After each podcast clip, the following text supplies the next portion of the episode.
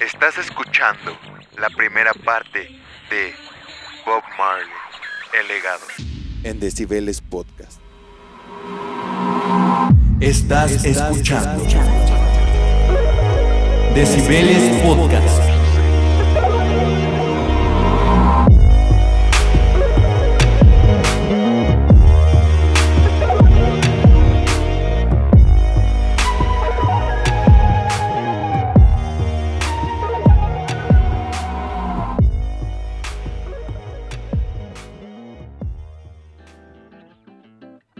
Bienvenidos amigos a Decibeles Podcast, un programa donde hablaremos de personajes importantes y trascendentes dentro de la industria musical. Cada semana yo, Leo y mi amigo Jake les narraremos la historia de artistas que han dejado huella en la música, esperando entretenerlos, sorprenderlos e inspirarlos. El episodio de esta semana hablará sobre el artista más conocido del género reggae en la faz de la tierra, Bob Marley. Vaya, vaya intro inesperado y. Bastante inesperado, ¿no? Ah, me gustaría saber si a nuestros amigos que nos escuchan les agrada este nueva, esta nueva presentación de los capítulos, de los episodios. Probablemente no. pero. Sí, no, a mí me caga el nuevo formato del, del podcast. Puede ser. Tal vez, ¿crees que eso pase? Creo que. No lo sé. Ok. Es que mira. Pueden pasar dos cosas. Pueden haber varias situaciones. Que a la gente no le guste nuestro podcast porque. eh, no lo han escuchado, Ok. ¿no? O que no les guste como los podcasts que relatan historias. Ok, ok, ¿No? ok. Siento que el intro a lo mejor y... Y si lo hacemos así, como que la gente cuando lo escuche va a decir como... Ok, este podcast se ve que va a estar bien pinche aburrido. Ok, ok, o algo ok. así. Entonces, A ver, ahora, a lo mejor y a veces podríamos intentar improvisar el intro. Ok. Como que empezamos hablando tú y yo. Podemos improvisarlo. Podemos improvisar una plática. Y eh, ya tú me dices casual. casualmente como de, oye, entonces, ¿de qué Va a tratar el podcast. ¿De qué barbaridad tratará el podcast? Ok, Y ok, ya, ok. Pues hoy te preparé el tema de...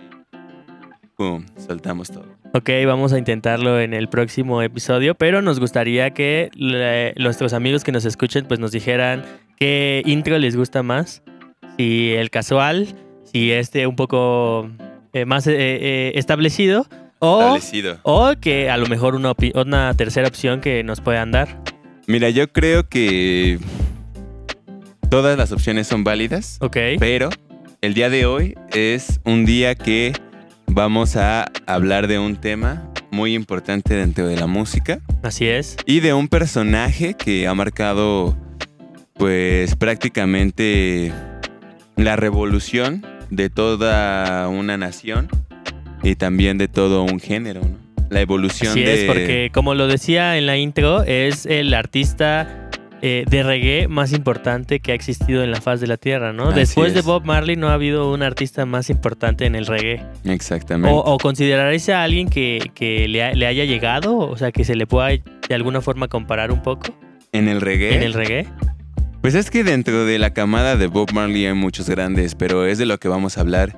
eh, dentro de la historia que traemos hoy preparado, nos vamos a dar cuenta que múltiples personalidades muy importantes para el reggae son contemporáneos a Bob A Marley. Bob Marley. Y prácticamente el reggae nace de mano de todos ellos. Ok, ok. Entonces, ¿qué te parece? Si Pues hay que le comenzar. damos, este, empezamos a cortar el pescado Vamos, vamos. y empezamos con los datos y la historia que, que está buena, ¿eh? Pues El comenzamos de desde el inicio, ¿no? ¿Cuál, qué, cuál- qué inicio preparaste, Jake? Aquí va, ¿eh? Si alguno de ustedes que se encuentra escuchando este programa nunca ha estado nada, nunca ha escuchado nada de Nesta Robert Marley, debería preguntarse qué ha estado escuchando todos estos años. Pues ha ignorado al cantante, músico y escritor jamaiquino que hizo conocido en todo el mundo un género creado en una pequeña isla del Caribe. Un personaje que de manera humilde y que a través de la música logró crear un impacto enorme en lo político y en la historia de la música. Si eres una de las personas que sabe quién es Bob Marley y conoce su música, entonces te podría interesar conocer su historia como persona y como músico. Sin más rodeos, vamos a darle. Perro, ¿eh? Con eso empezamos. Con esa voz de locutor, con esa Así voz es. de, Una vez.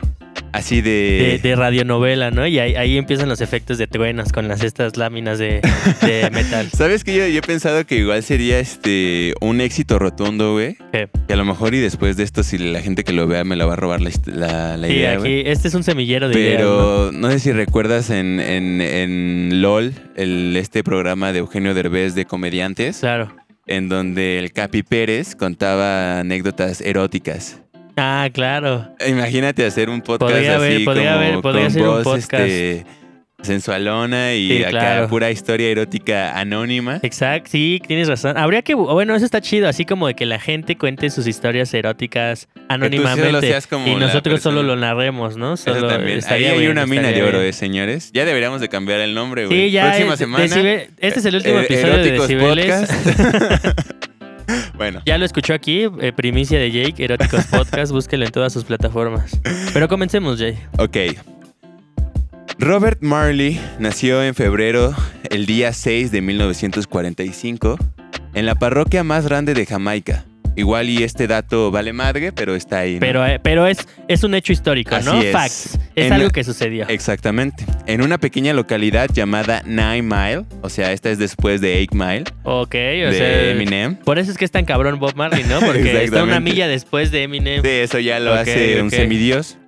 Hijo de una mujer afroamericana llamada Cedella Broker y de un jamaiquino blanco de ascendencia inglesa llamado Norbar Marley. Ok.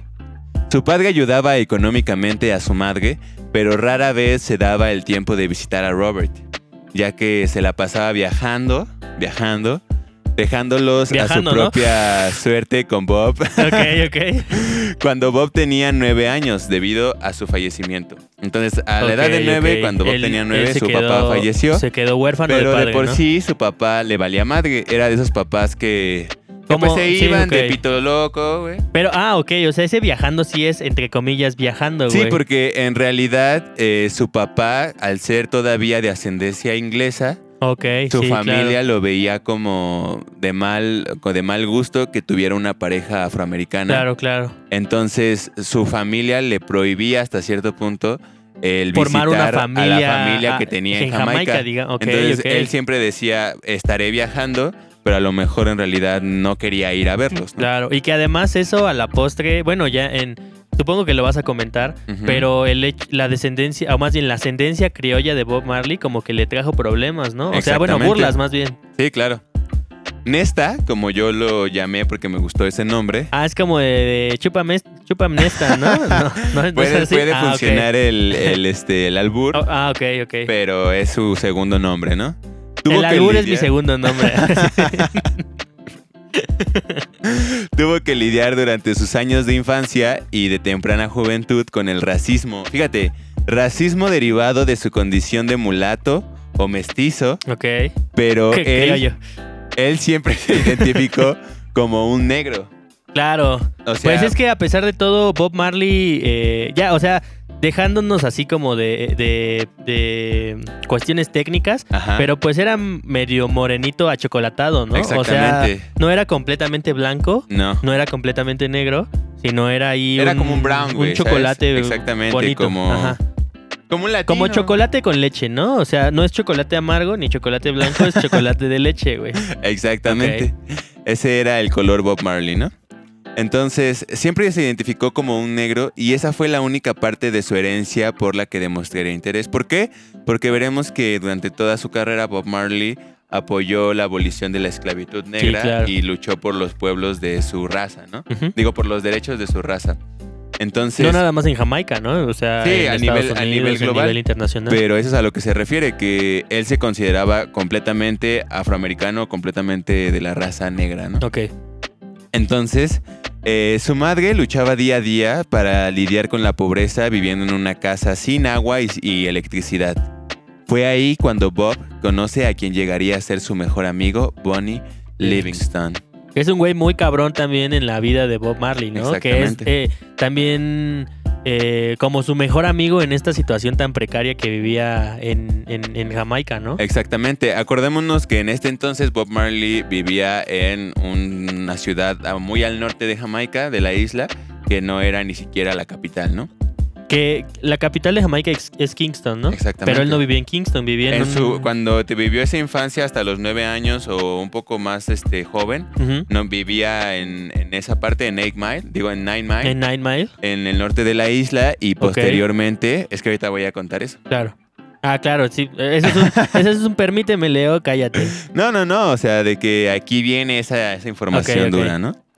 Fue ahí cuando Bob conoce a Bonnie Livingston y Cedella, que es su, su mamá, y el papá de Bonnie comenzaron una relación y tuvieron una hija.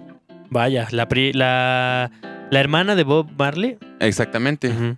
Entonces tuvieron este, a su hija y siendo una familia de cinco buscando prosperidad, se mudan a Trenchtown, en Kingston, la capital. Sí, Pero fíjate, esto es lo curioso, que ellos buscaban prosperidad, pero Trenchtown era una de las zonas, o Sí, todavía es más como- culeras es como- o problemáticas, ajá. llena de delincuentes que puedes hallar en, en Jamaica. En Jamaica, ¿no? Que, Entonces- que sería como que, como el, el Chimalhuacán de acá, güey. O como... Mm, ah, pues no sé. es que fíjate que es muy raro el contexto porque creo que a pesar de que era ya la capital de Jamaica, este, yo creo que eh, se era muy común ver a la gente que ni siquiera tenía regadera, güey. Claro, claro. O sea, tenían que Porque ir por agua a algún lugar comunitario y después en sus propios patios veías a la gente bañando a los niños ahí Sí, encuerados, güey. Porque aparte estamos hablando de los años 60, no, 50, De los años, ¿no? De los no, años, no, no, estamos hablando de hecho, ajá, de los de años los años 50. 50, en donde también, eh, pues me imagino que la condición de vida de Jamaica no... Sí, o sea- O sea, porque a- a- aparte Jamaica sí ha venido como progresando en los últimos años, Claro. pero en esos, en esos, eh, en esa década, pues yo creo que tenían una situación un poco más complicada. Sí, aparte es lo mismo que cualquier país este, de tercer mundo latinoamericano, Claro. que pues a lo mejor tenía orígenes muy indígenas, que no tenían como el mismo desarrollo ni de sociedad ni de tecnología Claro, que las otras civilizaciones. Sí, Y recordemos que en un inicio Jamaica era una colonia inglesa. claro. Entonces, eh, sí era la capital, pero pues ellos vivían en una zona muy eh, de, de mucha delincuencia, una zona problemática, ¿no? Eh, que aquí dice, donde solo debías, si vivías en Trenchtown, solo debías preocuparte por la policía, porque podría agarrarte e incriminarte e ibas a prisión. Claro. Eh, Trenchtown es uno de los barrios más problemáticos y pobres de eh, Jamaica. Posteriormente, Bonnie inspiraría a Marley a aprender a tocar la guitarra. Comenzó a componer y a tocar algunas canciones inspirados por la música de Ray Charles, Curtis Mayfield, Brooke Benton o Fats Domino. Bob Marley comenzaría alternando el trabajo en una empresa de fundición, donde por cierto tuvo un accidente donde se quemaría un ojo, Vaya, eh, y lo alternaría con el gusto por la música. por la ¿no? música, ¿no? Robert y Bonnie. Y es por eso que Bob Marley siempre tenía los ojos chiquitos porque se quemó de... Bueno, eso era porque andaba bien Ah, pasado. ok. Eso era otra, otra Pero canción. yo, yo creo, o sea, no lo, no lo especifican, pero yo creo que en ese ojo donde tuvo el accidente ya no tenía el 100% De la función. vista, ok. Porque a lo mejor y no fue una quemadura donde una pinche. No, no, sí, pero me refiero Pero que fue una quemadura eh, de las de rebabas pueden las rebabas pueden brincar a los ojos y eso hace que se te quemen. Exactamente. Ah, claro. Entonces, Robert y Bonnie recibieron educación musical de Joe Hicks, un cantante que había gozado de cierta fama y que se dedicaba a dar clases de canto para principiantes. En este momento conocerían a un joven músico llamado Winston Hover McIntosh. Mejor Ah, conocido. No, no es ese A mí güey. me llamó la atención el nombre, el apellido McIntosh, Macintosh. pero definitivamente No, tiene pero nada es que creo que con tam- es, es un apellido bastante Pero es que vas a ver por qué, porque este, este sujeto, este individuo es mejor conocido como Peter Tosh. Ok. Peter Tosh ya es un nombre Sí, que les ha de es- sonar a la mayoría de la gente que sepa de reggae y que posteriormente sac- sacaría la rola de Legalize It, que probablemente es una de las más famosas y quien sería muy importante en la carrera de Bob Sí, Marley. claro. Porque de hecho Bob Marley, las primeras canciones que empezó a componer la, eran para Pete Tosh, ¿no? O sea, entre, obviamente entre otros artistas, pero también eran, no, no, las, no las cantaba él o no las interpretaba Bob Marley, sino se las daba a otros artistas.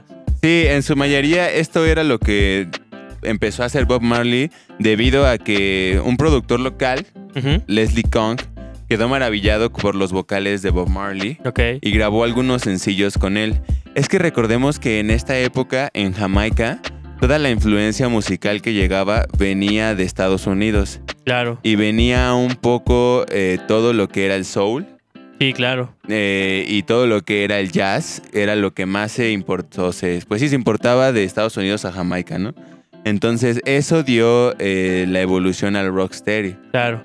Entonces, en esos tipos de vocales eran como estos vocales clásicos, como muy, muy cantados. Sí, y que además había varias voces, ¿no? Que era más, era un música como coral, en donde había cuatro voces de hombres, cada quien con un registro diferente y como de Four Seasons, ¿no? Y- Exactamente, entonces eh, digamos que aquí fue donde Bob Marley comenzó su carrera, Claro. haciendo como sencillos de pop, no necesariamente ni de ska ni de ni de reggae, porque obviamente el reggae evolucionó de a partir del ska, que primero Claro. se convirtió en rocksteady. sí, Entonces, él empezó con su primer sencillo que grabó llamado Judge Not, pero Marley no tuvo mucha fuerza como solista y encontraría una alianza uniendo fuerza con sus amigos que serían eh, Bonnie y Peter Tosh. De esa manera, en 1963, estos que acabo de Sí, mencionar los formaron la agrupación llamada The Wailers.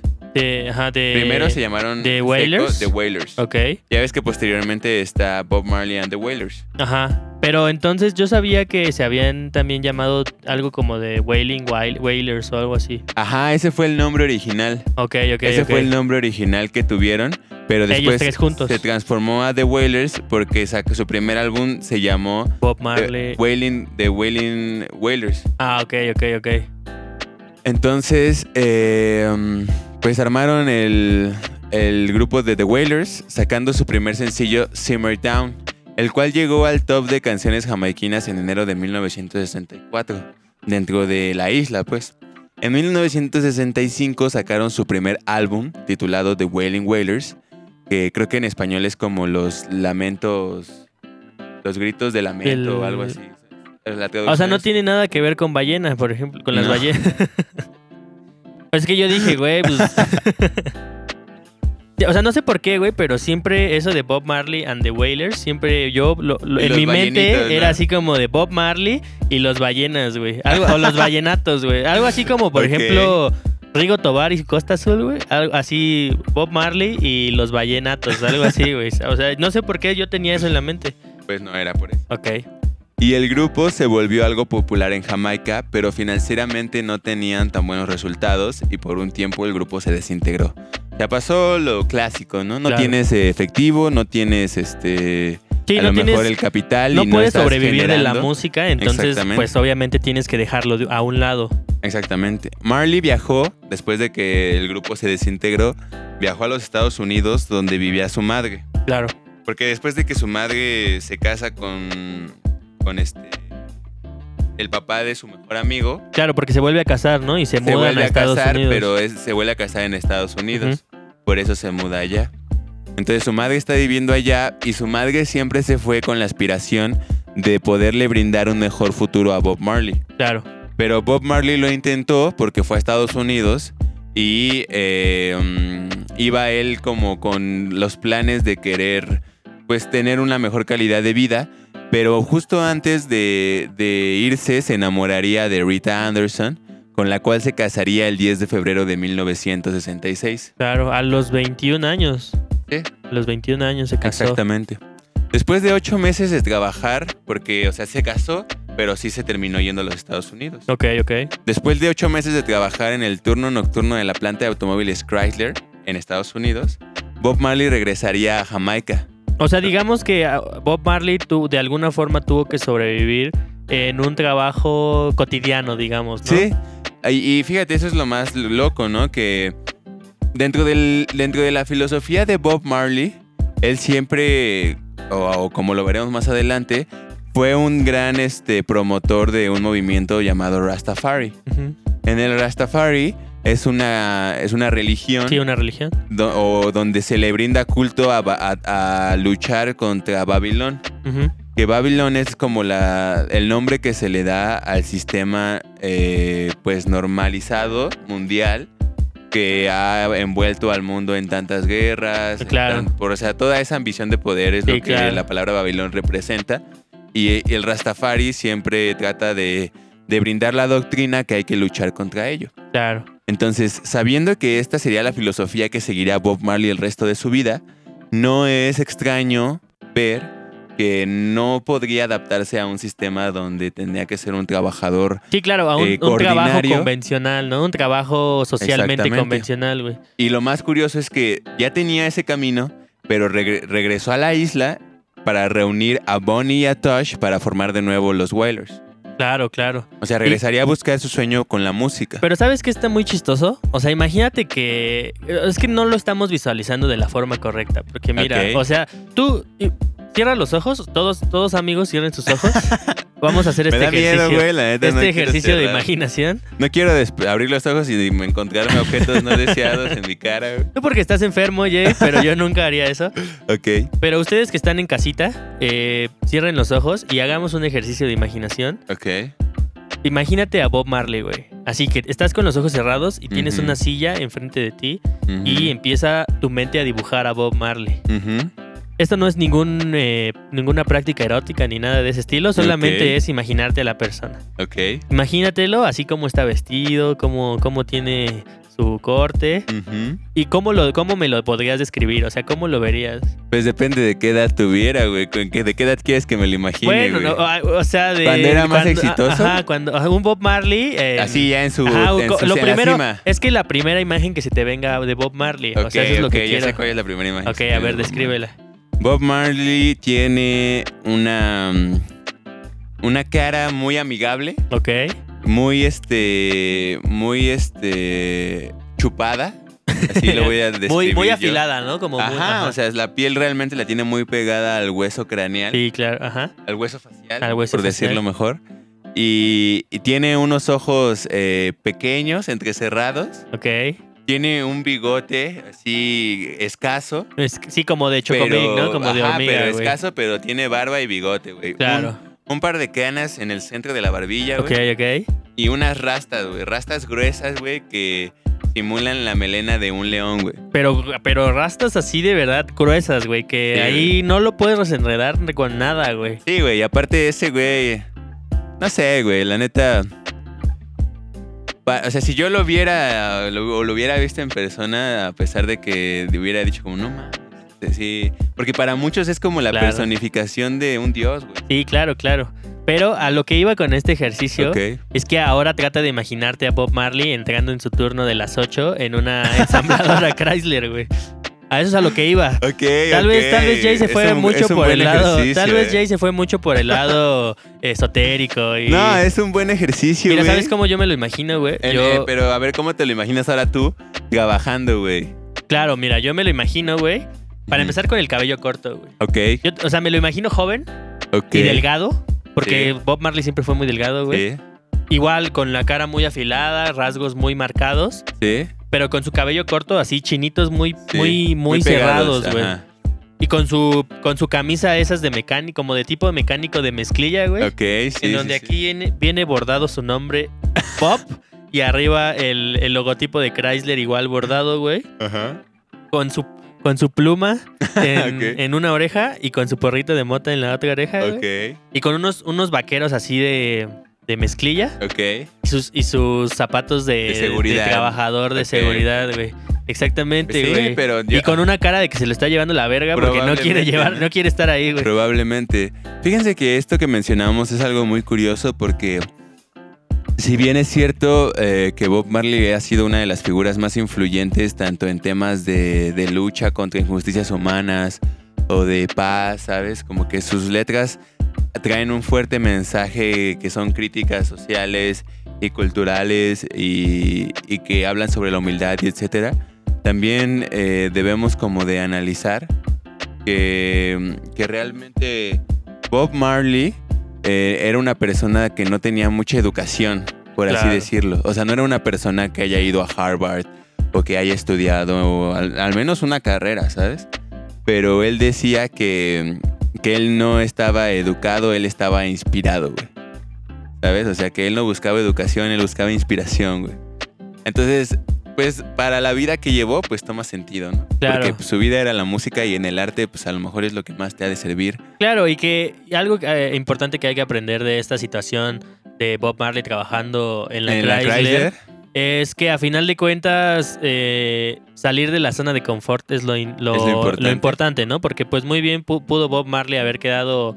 Porque me imagino que no ganaba mal, güey, ¿sabes? O sea, le alcanzaba para y ya sobrevivir. vivía en Estados Unidos. y ya güey. vivía en Estados Unidos. hay que recordar que Jamaica, en la época en que surgió Bob Marley como artista, era prácticamente una zona de guerra, güey. Y que también hay que, hay que ver que en esos años, en los años 60, cuando pues era como el auge de la industria automotriz, güey, ¿sabes?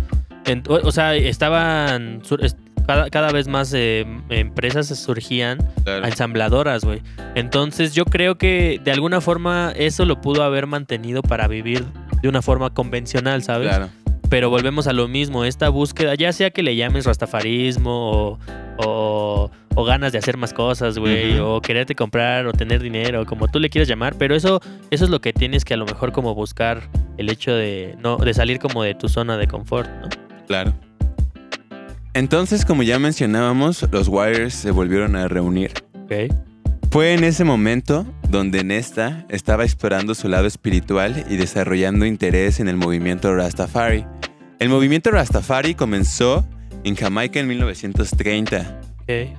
y construyó sus creencias de muchas fuentes, incluyendo al nacionalista Marcus Garvey, que Marcus Garvey, Garvey era como un profeta, que fue el era un profeta que en uno de sus relatos o en una de sus profecías decía que un día eh, el último emperador de, de la gran África, por así decirlo, sería elegido y ese sería el día en el que Dios vendría, vendría a liberar a toda la raza negra. Ok. Esa era como su profecía. Sí. Entonces, eh, el nacionalista Marcus Garvey, el Viejo Testamento de la Biblia y su herencia cultural africana. Esos son como los pilares del Del Rastafari. ¿no? Del movimiento. En Jamaica, la, fre- la frenética ola del ska daría lugar a un ritmo lento y sensual llamado rocksteady, como ya lo habíamos mencionado. Después, The Wailers pasaron por otra separación donde el grupo sobrevive trabajando como compositores de una compañía asociada al cantante estadounidense Johnny Nash, Johnny Nash. quien en la década siguiente tendría un gran éxito con la canción Stir It Up de Bob Marley. Escrita, ajá, bueno, escrita por Bob Por Marley. Bob Marley, ¿no? Que de hecho, eh, después, en, un, en discos posteriores de Bob Marley, la reversionaría, bueno, o sea, la cantaría Bob Marley, ¿no? Y ya, pero igual y estaría bueno ponérselas, en, eh, eh, se, las, se las vamos a poner, pero creo que a mí, a mi parecer, me gusta pues mucho más la, ¿La de Bob Marley? de Bob Marley. Pues sí, o sea, a lo mejor y a mí me cuesta trabajo pensar en alguien que, que escriba una letra para alguien que no la va a cantar. Claro. Porque obviamente cuando tú escribes una letra que tú vas a interpretar, tú le vas a dar el sentido en la interpretación que quisiste darle también al escribir. Sí, claro. Entonces obviamente si alguien más la va a interpretar y no está sintiendo lo mismo que al escribirla, pues puede que esa canción suene muy Sí, diferente es muy con diferente. las dos personas. Claro. Entonces, eh, el verano de 1971, Marley viaja a Suecia con Johnny Nash. Entonces firma un contrato con la CBS, una discografía estadounidense. Y en 1972, Marley visita los estudios de grabación de Island Records, que creo que están en Londres. Exactamente.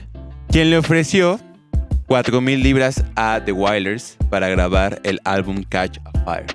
Que Catch a Fire tal vez es el primer álbum que los puso en el mapa internacional. Sí, exactamente. ¿ok? En donde también eh, todavía no eh, todavía no es el primer disco en donde No, de hecho es de lo que voy a hablar, de cómo Ah, fue, de cómo fue criticado. O sea, la música y las letras de este álbum, Sí, sí, sí. que estaban altamente comprometidas socialmente, no iban en sintonía con lo que se estaba haciendo en Europa. Claro. O sea, como que no encajaron de a primer instante. O estaban a lo mejor adelantadas a su época. Pues es que creo que es un ritmo que, que no que a lo mejor en Jamaica estaban acostumbrados, Claro. pero en Europa no no tenían algo similar, ¿sabes? Sí. Un ritmo así de tropical y tan lento en esa época yo no había no había como ese estilo de música. Y aparte, también lo que menciona, como el contenido de las letras y las menciones explícitas de, de- de la marihuana, por ejemplo, es lo que hacía que en Europa, como que, bueno, al menos en el Reino Unido, a, a- en e- a- a primera instancia no lo aceptaran tanto. ¿no? Claro. Que ya después el Reino Unido se convirtió en un lugar así de reggae inmenso. Sí, Pero, pero Pues es que me- prácticamente es la segunda nacionalidad de Bob Marley. Porque aunque, aunque él no reconociera tanto su lado inglés, bueno, caucásico, ajá, por así decirlo, inglés, pues él tenía esa nacionalidad, claro, ¿no? era mitad, mitad inglés. Exactamente. Eh, entonces, eh, no, no fueron especialmente eh, pues, aceptadas. Eh, no iban en sintonía con lo que se estaba haciendo en Europa, como ya lo mencionabas. Y aún así, The Wailers hicieron una gira por Inglaterra, Inglaterra y Estados Unidos. Llegando a 1973, el grupo sacaría su segundo álbum, Burning. Un disco con una reversión de sus temas más importantes como To Be Conquer o Get Up, Stand Up y I Shot the Sheriff. Que este último tema se, lo consagró internacionalmente de la mano de la voz de Eric Clapton, alcanzando el primer lugar en la lista de sencillos más vendidos en Estados, Unidos. Así es. Que y- también, eh, de hecho, ese, ese, el título de esa canción también eh, da título a un documental que está en Netflix, por si quieren ahondar en un, en un tema específico de, de Bob Marley, que, que es- voy a hablar aquí que también. va a hablar Jay, pero que les vamos a dar una pizca, que es cuando le dispararon, ¿no? Bueno, cuando... Exactamente. em, cuando eh, Ya tan, arruinaste tan, así tan, como, ya, ya spoileó todo, Leo, ya. Bueno, pues este fue el podcast. Este fue el podcast, amigos. Gracias por escucharnos. Este, nos vemos. Esta fue la no, parte pero 1. o- ok, ahorita Jay les va a dar los detalles, pero eso es para que no se, no se pierdan lo que sigue, para que no digan, ah, ya le voy a quitar, no, Ok. para que vean que hay, hay tensión, hay drama. En 1974, Bunny y Tosh abandonan definitivamente la banda para comenzar sus proyectos musicales eh, por individual, ¿no? Sí. Lo que provocó que la banda cambiara de nombre a Bob Marley and the Wailers. Y ya fue cuando Sí, es, eh, es la se pone este nombre, ¿no? Claro. Eh, el tercer disco llegó y fue llamado Natty Duet o Natty Duet, Ujú. que reflejaba alguna- algunos, eh, algunas de las tensiones políticas en Jamaica entre el PNP, The People's National Party, y el JLP, Jamaica Labour Party. O sea, ¿Sabes? ¿entre fiestas, güey? No, no, no, es partido. Ah, ok, ok. Pero Entonces- party es fiesta, güey. Pero también O es sí, partido, güey. Soy pendejo, pero no tanto, güey. O O sea, partido político. ah, ok, ¿Sabes? ok, Como un grupo. También cuando armas un grupo de algo se llama la party, güey, porque Claro. es un grupo güey, Ok, que ok. tienen Ah, ok, algo en común. ok, ok. O sea, nosotros somos una party, o sea, los... Ajá, a lo mejor y debe de ser más de dos. Ah, ok, ok. Pero- Pues quienes quieran unirse a nuestra party, este, son bienvenidos. Recuerden, El punto es el punto es que... que durante esta época, Ajá. como por el 71 y en adelante, en Jamaica se vivía una situación eh, pues grave de violencia porque había una disputa entre dos partidos políticos. Uno que era como el del pueblo y otro que era como el del trabajo. Claro. Uno era de, de, de centro, y- centro derecha y el otro era más socialista, Sí. ¿sabes? Entonces, eh, um, eso sucedió, ¿no? Eh, eso se reflejaba en el disco de Nachi Duet, como ya lo mencionamos, en donde había éxitos como No Woman No Cry Uy, gran canción. y Revolution. Tuvo también buena canción. ¿sí? Dio paso a dos de las giras más importantes este disco. La primera en el Lyceum Ballroom de Londres, catalogada como las mejores de la década donde Bob Marley and the Wailers capturaron su mejor rendimiento grabándolo en el álbum Live. Exacto, que de hecho si ustedes buscan en YouTube No Woman No Cry, todas las versiones, o sea, no van a encontrar una versión de ¿Más esa escuchada? canción. Eh, no, También ajá, es la más escuchada. Ajá, también es la más escuchada, pero esa canción, no sé si te has dado cuenta que ya de por sí, no importa qué versión busques, en todas hay como un público al inicio. O sea, empieza como el... El organito. y, y toda la Y gente... toda la gente empieza a aplaudir, ¿no? Justo, justo esa canción fue grabada en esta, en esta presentación y, y fue como un, un este, una reacción tan fuerte de las personas que decidieron, o sea, que se ha convertido en un, en, pues en la canción más popular, esa versión, o sea, no nada más No Woman No Cry, sino la versión de la presentación en el Ballroom de Londres. Así es. La interacción de la banda con el público hace que sea una de las grabaciones de concierto más memorable de la era pop de la música. Y la segunda gira, que, La que segunda dio gira este de álbum, conciertos. eh, fue en noviembre cuando Marley volvió a Jamaica para dar un concierto de beneficencia al lado de uno de los grandes, Stevie Wonder, Así es. Ya famoso en su país y Y en, en el mundo. Sí, que de hecho es cuando Bob Marley le abre a Stevie Wonder. Así Hay es. un video en donde cuando está terminando Bob Marley, los dos como que se agarran de la mano y, y- y hacen como esto. Ajá. Y pues ya, ese es, ese es como lo ya. que hacen. Pero es interesante, güey. O sea, Sí, eh, claro. es, eh, imagínense qué, qué tan fuerte debió. O sea, y aparte están las tomas de las personas y se ve un mundo de gente. O sea, Así es. eh, era tan atractivo el ver a Stevie Wonder y a Bob Marley que... pues, ¿Que se quedó? Ajá, que... Para la historia. Exactamente, que es, un, es, es también importante porque... Pues es importante. Así es. Ajá, pues es... está- Simplemente aquí es- hablamos, hablamos de, de cosas cosas importantes importantes. a la verga. Exactamente. Entonces, eh, posteriormente. Bob Marley and the Wailers fueron considerados por la revista Rolling Stone Band of the Year, o sea, la banda del La año. banda del año. Y Rastaman Vibration fue lanzado en 1976, que incluyó una, canci- una canción más significativa que las demás, titulada War. Cuya letra extraída de un discurso del emperador Haile Selassie en las Naciones Unidas, esta canción honra a Haile y llama a la acción contra la inequidad racial y la injusticia internacional. Para los que no sepan, Haile Selassie es uno de los ejes centrales del movimiento Rastafari, donde se cree que él es Dios encarnado y que liberará a la raza negra. ¿Por qué sucede esto? Porque ya, les, ya se acuerdan que les había platicado del- de la profecía Sí, ajá. que, en la que se basa el Rastafari, que es que cuando nombren al último emperador de, de África, Sí. al último gran emperador de África, él será el que libere a la raza negra de todas las de- injusticias que se han cometido ante ellos, ¿no? Claro.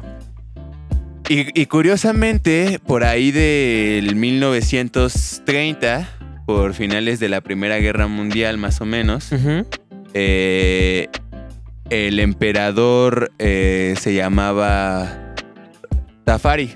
Ok. No, Ras Tafari, sí.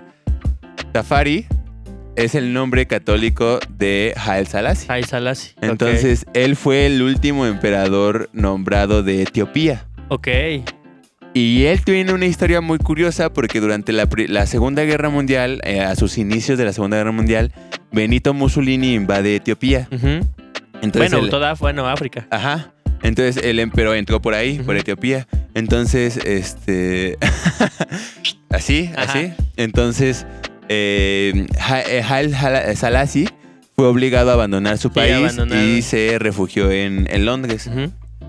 Y, y entonces este emperador era como un. Era como un cumplimiento de la profecía que daba inicio a lo que decía la- el movimiento Rastafari.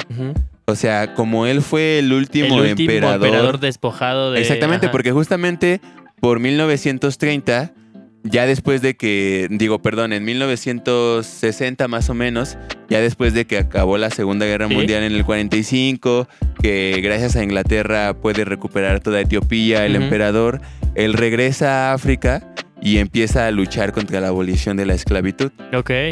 de muchas maneras, ¿no? Sí. pero también durante su periodo ya como gobernante tiene, o sea, Etiopía sufre de una pérdida increíble de vidas debido a hambruna. Entonces, eso eh, hace que la gente tome armas y saquen al emperador a la fuerza de Etiopía. Ok.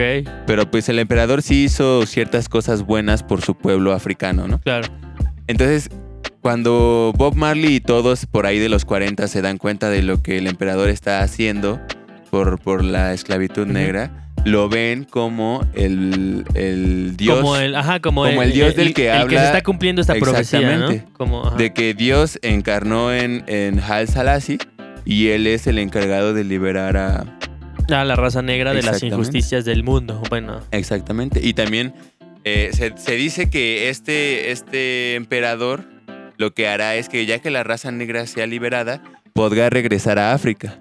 Claro. Porque, y fíjate que esto es algo que me llamó mucho la atención porque, o sea, todos los negros en- que creen en el Rastafari creen que no deberían de estar en otro lugar en el mundo Más que, no sea África. Güey. Claro. Porque para ellos, los que son Rastafaris, África es eh, la tierra más sagrada que puede existir, güey. Pues por, por ser, o sea, porque ahí de ahí venimos, ¿no? O sea, porque es la cuna de la una- Por así humanidad, ¿no? decirlo, güey.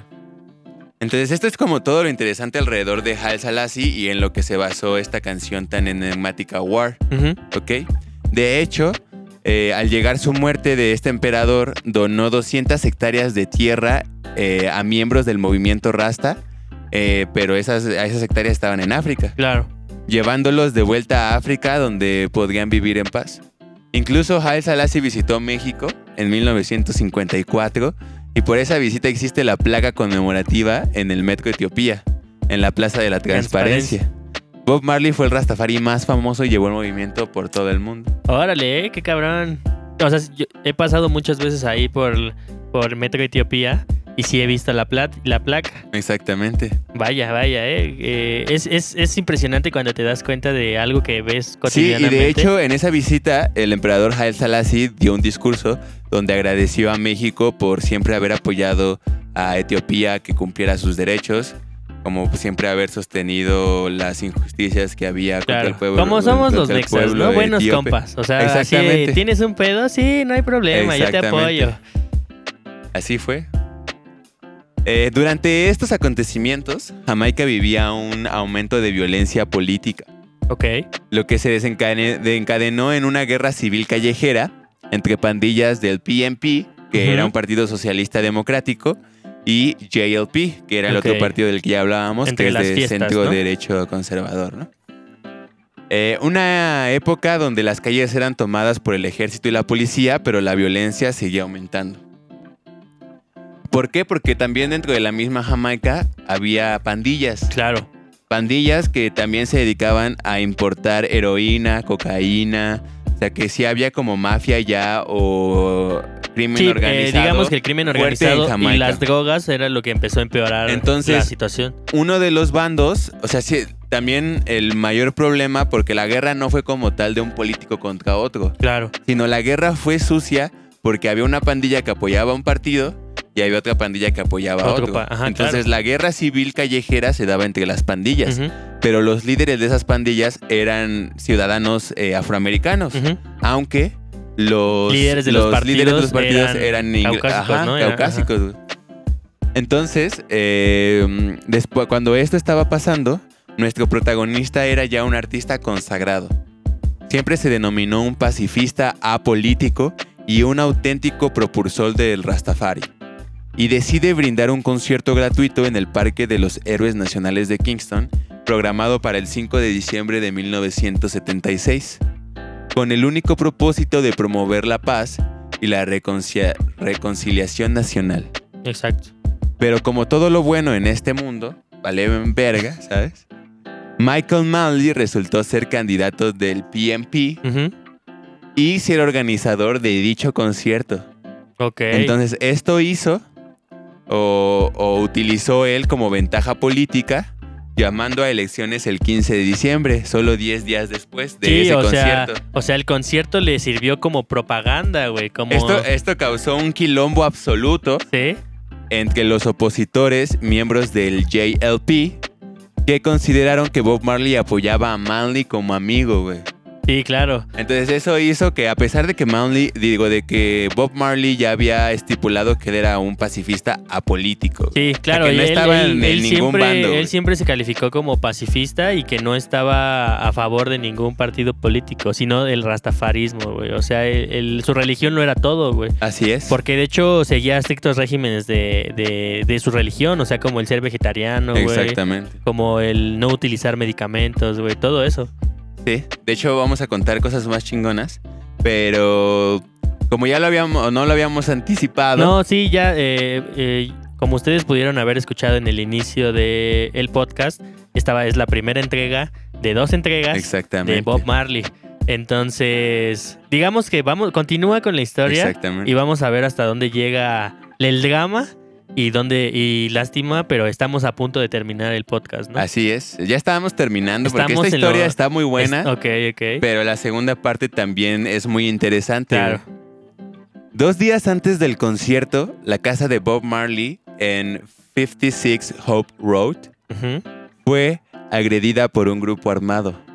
O sea, era de madrugada. Sí. eh, Bob Marley ya tenía como suficiente dinero y fama para vivir en una casa eh, decente de Sí, claro. una colonia decente. Decente.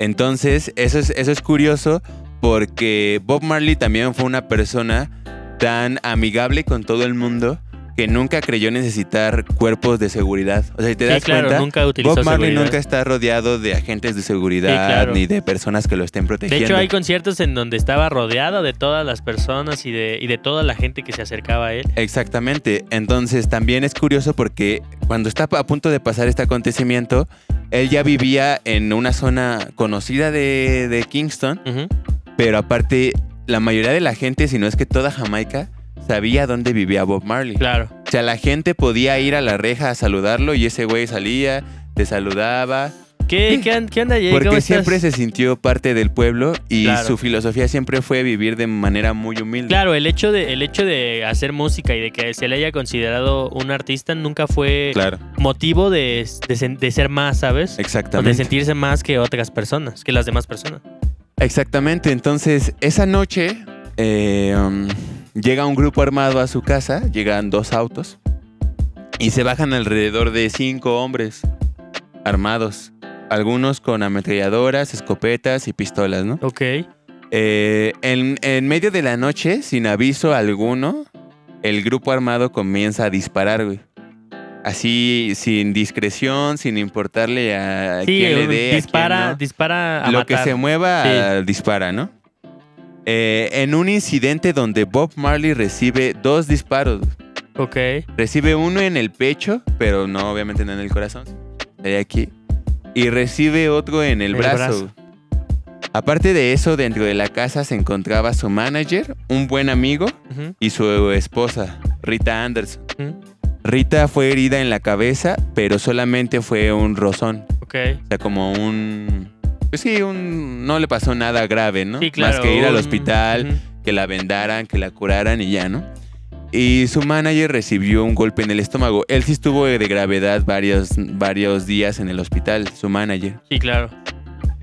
Eh, mm, pero eh, este acontecimiento fue eh, algo de lo que más causó con- controversia en la isla. Porque Claro. imagínate, todos saben dónde vive Bob Marley y obviamente la gente que vivía cerca de él pues sabía que había habido un tiroteo en Claro, casa de porque Bob lo Marley. hicieron, lo hicieron de forma in- dis- indiscreta. O sea, lo el- el motivo de, de balacear la casa de Bob Marley era, era matarlo. O sea, era hacer un atentado contra él. Exactamente. No era como de, ah, vamos a amenazarlo o algo así. Pero ahora aquí entra un poco cuáles son todas las teorías y especulaciones Que existen que alrededor. existen alrededor de quién se atrevería a dispararle a Bob Marley, porque también la cuestión o la pregunta más importante aquí es, Bob Marley siempre fue una persona que, que quería brindar amor a través de la Claro. música. o Pacifista que- número uno. ¿no? Exactamente, Pacifista, o sea, no,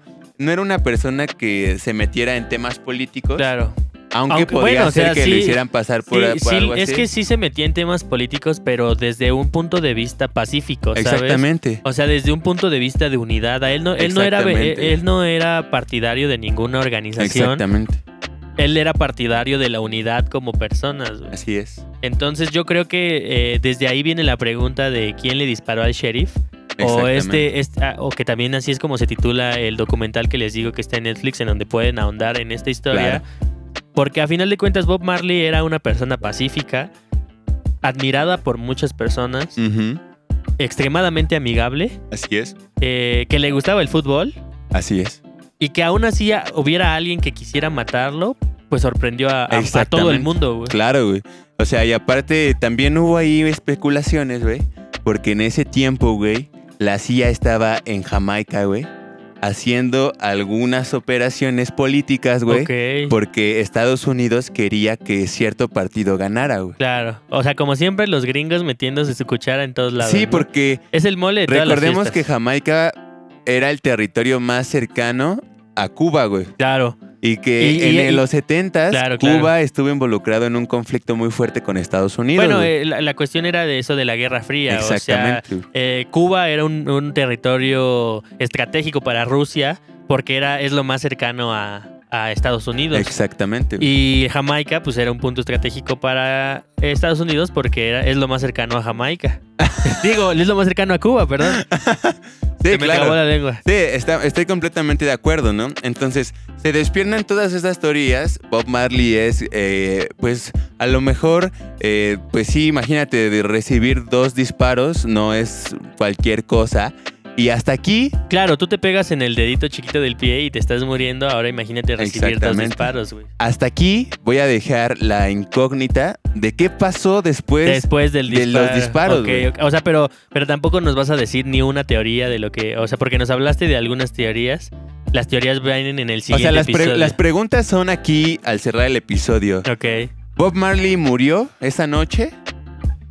Esa es como una pregunta que alguien que no sepa a lo mejor toda la historia se va a hacer a seguramente. Ok, ok. Así fue como ¿Cómo murió? a Bob ¿Cómo- así es como murió Bob Marley. Así es. Ok. Este, ¿quién pudo haberle disparado, güey? ¿O qué fue lo que pasó de haber sobrevivido, güey? Todas estas preguntas serán contestadas en el próximo episodio de Decibeles Podcast. Así es. Pero, o sea, fíjate, decidí dividir aquí la historia Claro. porque creo que es un parteaguas. Un punto de inflexión en la vida de Bob Marley, ¿no? Exactamente, güey. Porque fíjate también, es como, es un ser que hasta la fecha lo único que ha intentado hacer es eh, ayudar a la gente, güey. Claro. Porque lo que hacía él era hacer la música para inspirar a otras personas y que otras personas en situaciones muy difíciles la usaran como una vía de escape y de esperanza, ¿sabes? Y, y eso fue lo que hizo realmente, es su legado, güey, ¿sabes? Pero de eso a pensar que ni en su propio país estuviera seguro. A salvo. Y, Sí, y lo importante es visualizar por qué tomó las decisiones que tomó antes de todos estos sucesos, güey. Y a lo mejor cómo lo cambiaría después, güey. claro. Sí, saber, saber qué transformación puede que exista, ¿no? Exactamente, güey. Porque además tengamos en cuenta que eh, Bob Marley se empezó a ser también muy famoso y bueno, y muy renombrado por hablar de guerra y hablar en contra de la guerra en un momento en que la guerra era el tema principal.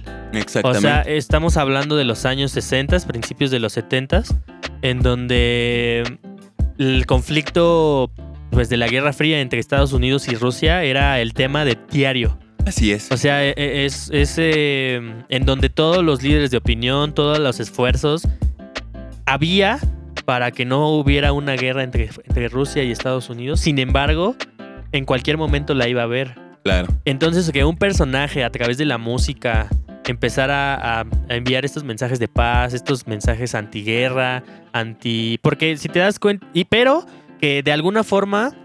En ese momento sí fueron. Sí se puede que se hayan malinterpretado las palabras de Bob Marley.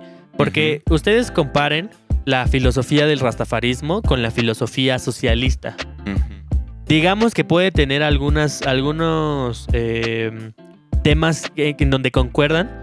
No son lo mismo, pero, pero creo que la situación es que en ese entonces todo, eh, al, al menos en la parte occidental del mundo, todo lo que estaba en contra del sistema eh, Tradicional. el sistema social eh, Claro. que en el que seguimos viviendo de alguna forma, eh, era, era, era lo opuesto, ¿sabes? Exactamente. Y del otro lado también, o sea, del otro lado, si no aplicabas a- exactamente al modelo en el que se vivía en Rusia, por ejemplo, entonces es. eras todo lo contrario. Y creo que Bob Marley, al no ser ni- de ninguno de los dos, eh, eh, tenía, de alguna forma era mal visto por ambos. Ok. Y, y eso fue también lo que trajo consecuencias como el hecho del atentado que, que tuvieran, o que también de alguna forma eh, se, se- censuraran algunas de sus canciones en Estados Unidos, por ejemplo. Sí, pues todo esto lo resolveremos en el próximo episodio. Llegaremos a la conclusión de este grandioso personaje, Bob Marley, alguien que definitivamente debe ser recordado y su Claro. historia debe contarse, yo creo que a lo largo de los siglos, porque hay, hay varias cosas con las que se terminaré el siguiente episodio, pero creo que la gente que no lo conozca, al menos va a tener una percepción eh, pues muy respetada o con de mucho respeto hacia esta personalidad. Que, que realmente todo, todo lo que era y lo que transmitía y lo que decía te hace pensar en muchas cosas. Claro, o sea, te hace reflexionar en, en cómo vivimos en sociedad y qué es lo que hacemos eh, para estar juntos, ¿no? Porque a final de cuentas no vives aislado de las demás No, y, personas. y aparte, o sea, a lo mejor en el siguiente episodio también vamos a meter varios estatutos que era lo que él pensaba, que van a decir, no mames, lo que este güey estaba dispuesto a, a- a hacer o todo lo que lo llevó a lo largo de su vida, todas las cosas que escribió, porque recordamos que es una de las pocas personas que ha hecho que sus letras trasciendan idiomas también, Claro. trasciendan situaciones, trasciendan eras, o sea, y que realmente sean canciones que están involucradas con los eventos históricos y de, de catástrofes eh, mundiales eh, y que realmente son canciones que están ahí para ese tipo de situaciones. Claro, para enviar un mensaje de alivio y de solidari- solidaridad en ciertas ocasiones, ¿no? Exactamente, como dirían, no hay arma tan poderosa como la música. Ah, yo pensé que como una 22 milímetros, pero no, esas no. Eh, bueno, pues muchas gracias por escucharnos, amigos. Espero les haya gustado este episodio. No se pierdan la segunda parte de Bob Marley, el reencuentro, el regreso. Pensé eh, que ibas a decir como de, bueno, pues muchas gracias por la invitación, Jake. Fue un honor haber estado aquí. haber estado aquí en tu podcast. Eh, No. Pues no, la verdad es que espero que les haya gustado, espero que les haya intrigado, que los esté inspirando Bob Marley. Eh, ojalá puedan ver las recomendaciones de... Pondríamos también una rolita, ¿no? Claro, Al final ajá, de al final de este podcast pondremos una rolita, pero que también eh, puedan buscar las otras rolas que mencionamos para que ustedes puedan entrar en contexto, puedan saber de lo que hablamos. Porque Bob Marley es una persona eh, de la que se podría estar hablando 10 horas. Sí, hay muchos datos. Y, y la cuestión también es que eh, sea entretenido para ustedes e interesante. Y es por eso que decidimos hacerlo en dos partes. Así que recuerden que la próxima semana, el lunes, al mediodía, tendrán la parte 2. Y recuerden que pueden compartir el podcast, pueden compartirlo con su familia, con sus amigos. Eh, nuestras redes sociales son Decibeles Podcast en todos Así es. lados. Y pueden escuchar el podcast en todas las plataformas pues, de podcast, ¿no? Pues perfecto. Yo ya no tengo Sin nada más que, decir, decir. nos despedimos. Esperamos que tengan un buen inicio de semana, que les alegre la vida nuestras eh, eh, voces y que hayan disfrutado este, este episodio. Muchas gracias. Gracias a todos. Bye.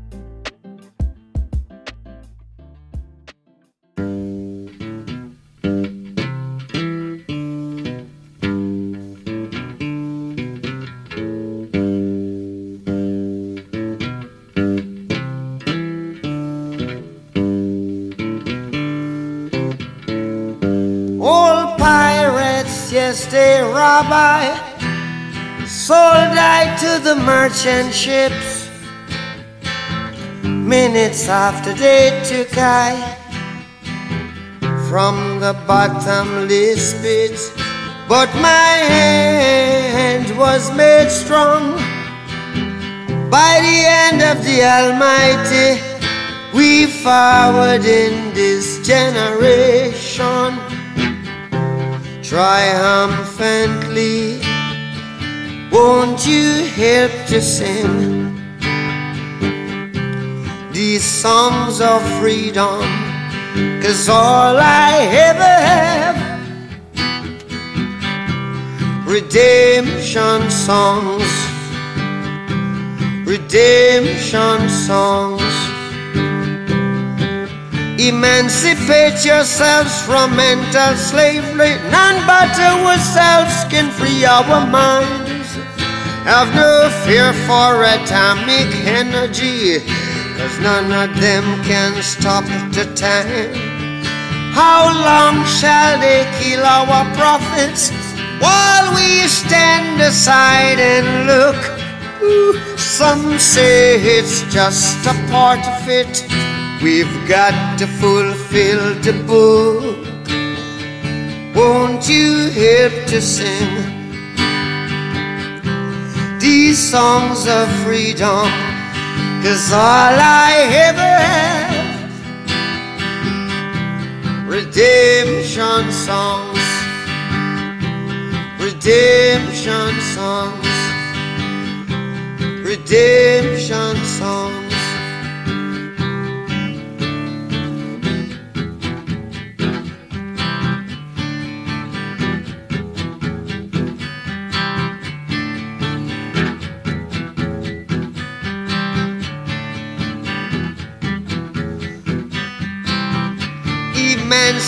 Emancipate yourselves from mental slavery.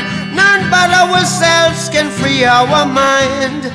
Oh, have no fear for atomic energy, cause none of them can stop at the time. How long shall they kill our prophets while we stand aside and look? Yes, some say it's just a part of it. We've got to fulfill the book. Won't you help to sing these songs of freedom? Cause all I ever had redemption songs. All I ever had redemption songs. These songs of freedom, songs of freedom.